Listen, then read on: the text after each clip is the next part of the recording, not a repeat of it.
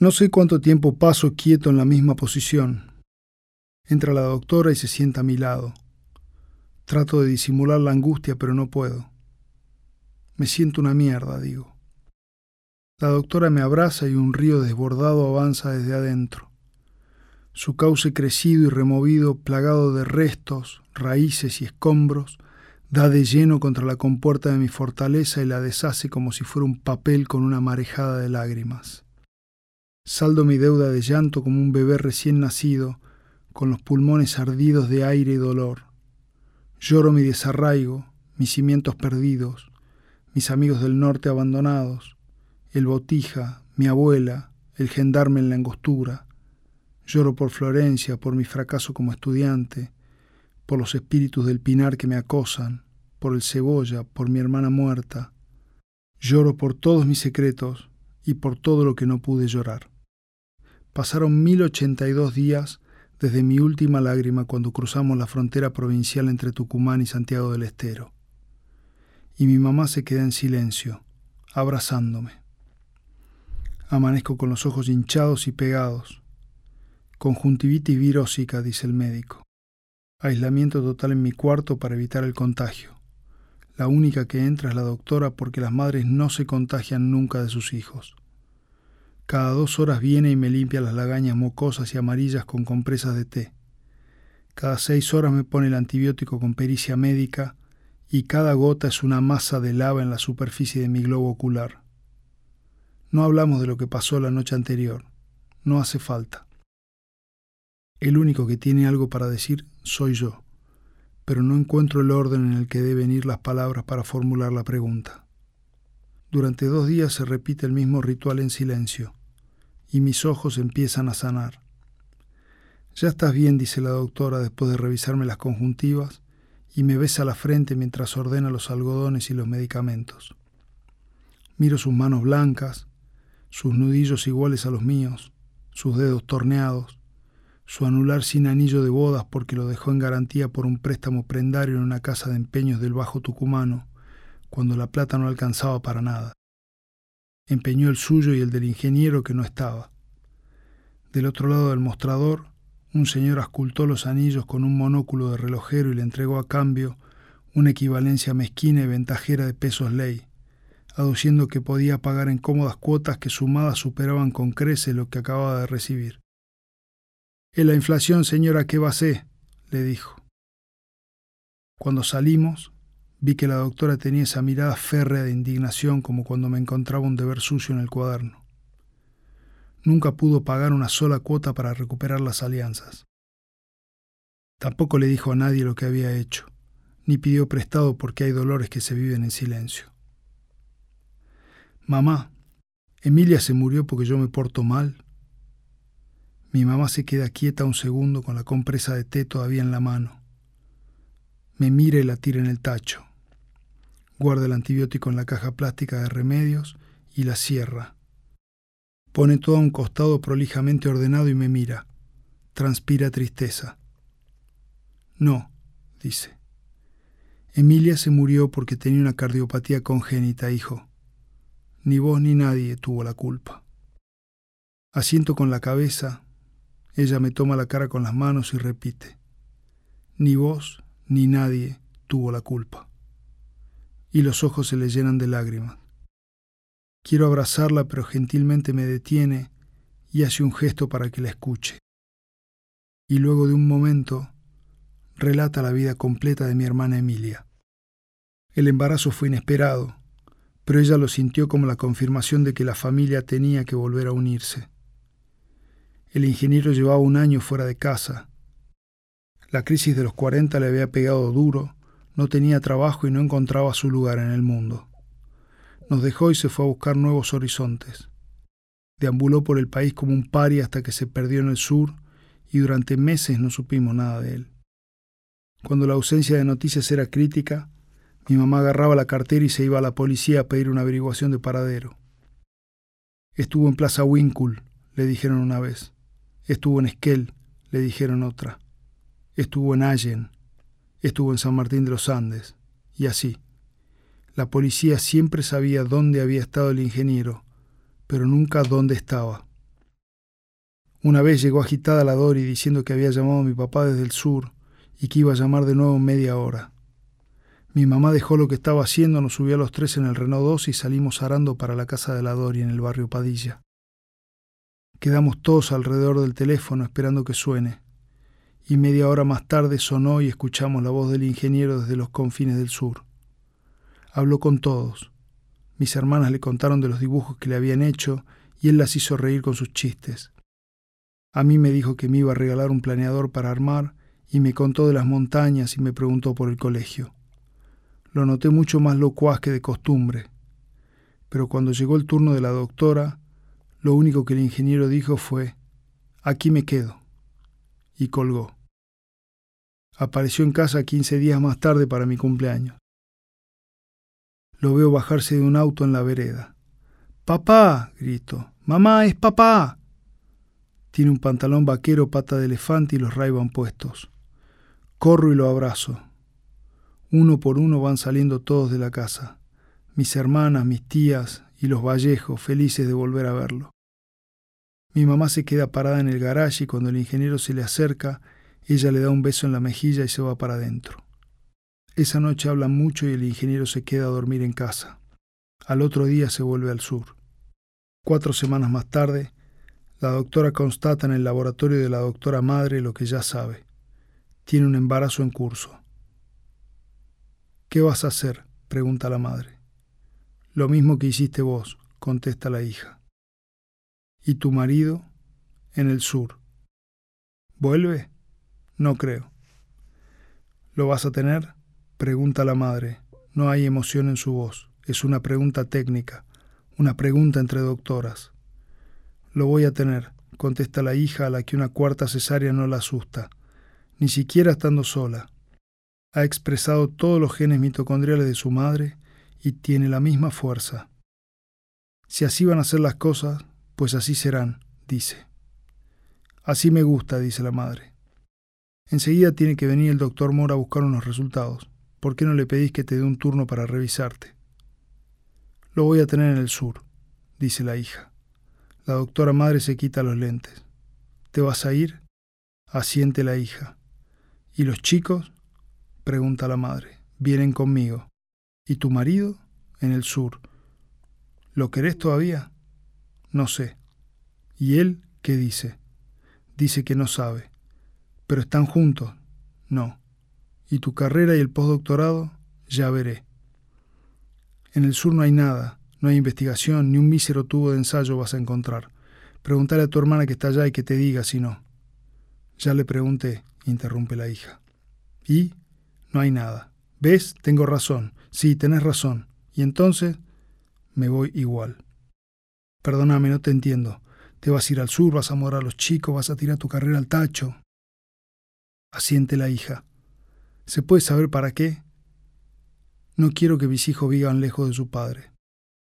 Él se fue, que vuelva él si quiere que tus hijos vivan cerca de su padre. Yo no puedo decidir por él. Él decidió quedarse allá. Si yo quiero que mis hijos estén cerca de su padre, tengo que ir yo. Perdóname, pero no es justo. Tus hijos tienen su familia acá, tienen el colegio, sus amigos, vos tenés tu carrera, tu familia, tu trabajo, el instituto, y yo necesito que me ayudes con el laboratorio porque ya no puedo sola. Quiero que mis hijos crezcan cerca de su padre. ¿Y qué? Si en dos años se le ocurre irse al Congo belga, vos te vas a ir para allá. Perdóname, pero es una locura. No te pedí opinión. No es una opinión, es la realidad. En la Patagonia no hay nada. Si así va a ser, así será, dice la hija y sale del laboratorio. Camina por la vereda, las baldosas revientan por el calor, la decisión está tomada. Dos cuadras después, entra en la telefónica, pide cabina, se la dan, saca la libreta de la cartera y busca. Marca el número de trabajo del ingeniero en el sur. Atiende a alguien, ella se presenta y dice que tiene que hablar con el ingeniero que llama de nuevo en 20 minutos. Espera veinte minutos adentro de la cabina sin hacer nada. Veinte minutos más tarde, marca otra vez. Alguien atiende. Ella se presenta de nuevo. Pide por el ingeniero. Un segundito, señora, por favor, le dicen. Ella escucha del otro lado de la línea que apoya en el teléfono. Carraldi, ¿y el ingeniero? ¿Dónde está el ingeniero? No sé, lo busqué en el taller, pero no lo encontré. Anda a buscarlo, pelotudo, que lo llama la señora de Tucumán. Creo que ya se fueron para Pilca. No puede ser si está cerrado el portón. Está abierto, acaban de salir, dice Balducho. Paralo, dale, paralo, corre y avisale, pelotudo, dale. Ella escucha puertas que no conoce que se abren y se cierran. Oye voces extrañas que gritan. Ingeniero, espere, ingeniero. Teléfono del norte. Oye ella a lo lejos en la línea. Pasos que corren presurosos y se acercan. El ruido del auricular se levanta y la voz agitada del ingeniero. Hola, dice él. Hola, dice ella. ¿Quién se ha muerto? Nadie. Sentate y escúchame. El ingeniero obedece y se prende un gold leaf. Estoy embarazada. Lo voy a tener. Hoy pongo en venta la casa. Cuando la venda, voy para allá con los chicos. Pero no terminé de hablar, dice ella haciendo callar a todos los pájaros. No hace falta que hagas nada. No te estoy pidiendo nada. Seguí con tu vida. Lo único que te voy a pedir es que cuando estemos allá nos sentemos a pensar un régimen de visitas lógico. No quiero hijos huérfanos de padre. Demasiados huérfanos hay en este país. Quiero hijos con un padre presente. ¿Estás de acuerdo? Sí, dice él. Perfecto. Busca colegio. Ella corta. Sale de la telefónica. El calor levanta el pavimento. Tucumán se derrumba para siempre a sus espaldas. Ella no vuelve la vista atrás. Ella mira al sur. Solo mira al sur. Tres días más tarde aparece el ingeniero en la puerta de mi casa. Trae flores y un par de escarpines. Ella lo ve desde la ventana de su habitación, pero no abre la puerta. Sigue mirándolo desde la ventana de su habitación. El ingeniero espera. Pasa la tarde y la noche. Ella se duerme sola en la cama gigante. Despierta y vuelve a la ventana. El ingeniero sigue ahí. Las flores se están poniendo mustias, los escarpines no. Pasa la tarde y la noche. Ella se duerme sola en la cama gigante. Despierta y vuelve a la ventana. El ingeniero sigue ahí. Las flores están marchitas, los escarpines no. Ella abre la puerta, el ingeniero la abraza. Ella contesta el abrazo. El ingeniero le pregunta por qué no le abrió. Ella le contesta que por qué no entró. El ingeniero le pide perdón. Ella dice que no tiene nada que perdonar. El ingeniero le dice que quiere volver. No habla de Tucumán, habla de la familia, aclara. Ella le dice que no le puede dar permiso para volver puesto que nunca lo echó. Ahí siguen sus cosas, sus cajones, sus medias y su título de ingeniero en la biblioteca. Ella entra, el ingeniero entra por detrás y cierra la puerta. Quedamos todos adentro.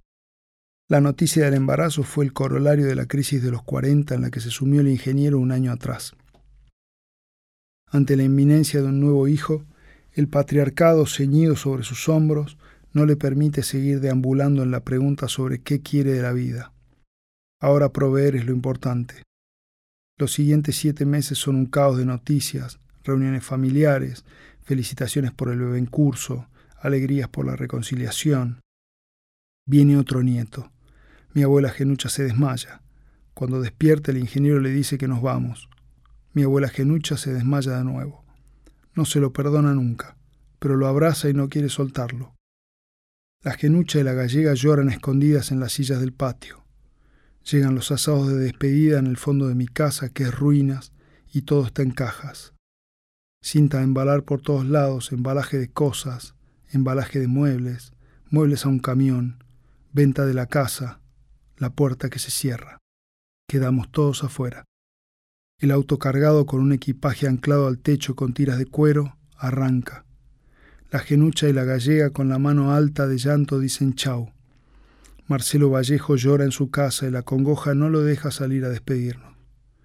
Nosotros en el auto, todos en el auto, los seis, veintisiete horas de viaje y un nuevo horizonte, agua de aceite, peregrinos llegando, pioneros desembalando ojos mirando por primera vez el paisaje donde quedarán sus tumbas algún día, meses de prestado, controles obstétricos periódicos, cesárea programada, mudanza a la casa del Pinar, noche en vela, ruptura de bolsa, cesárea programada adelantada dos semanas, nacimiento dentro de los cánones normales, peso y talla promedio, sexo femenino, nombre Emilia, diagnóstico inesperado, síndrome de Down y cardiopatía congénita asociada a síndrome de Down.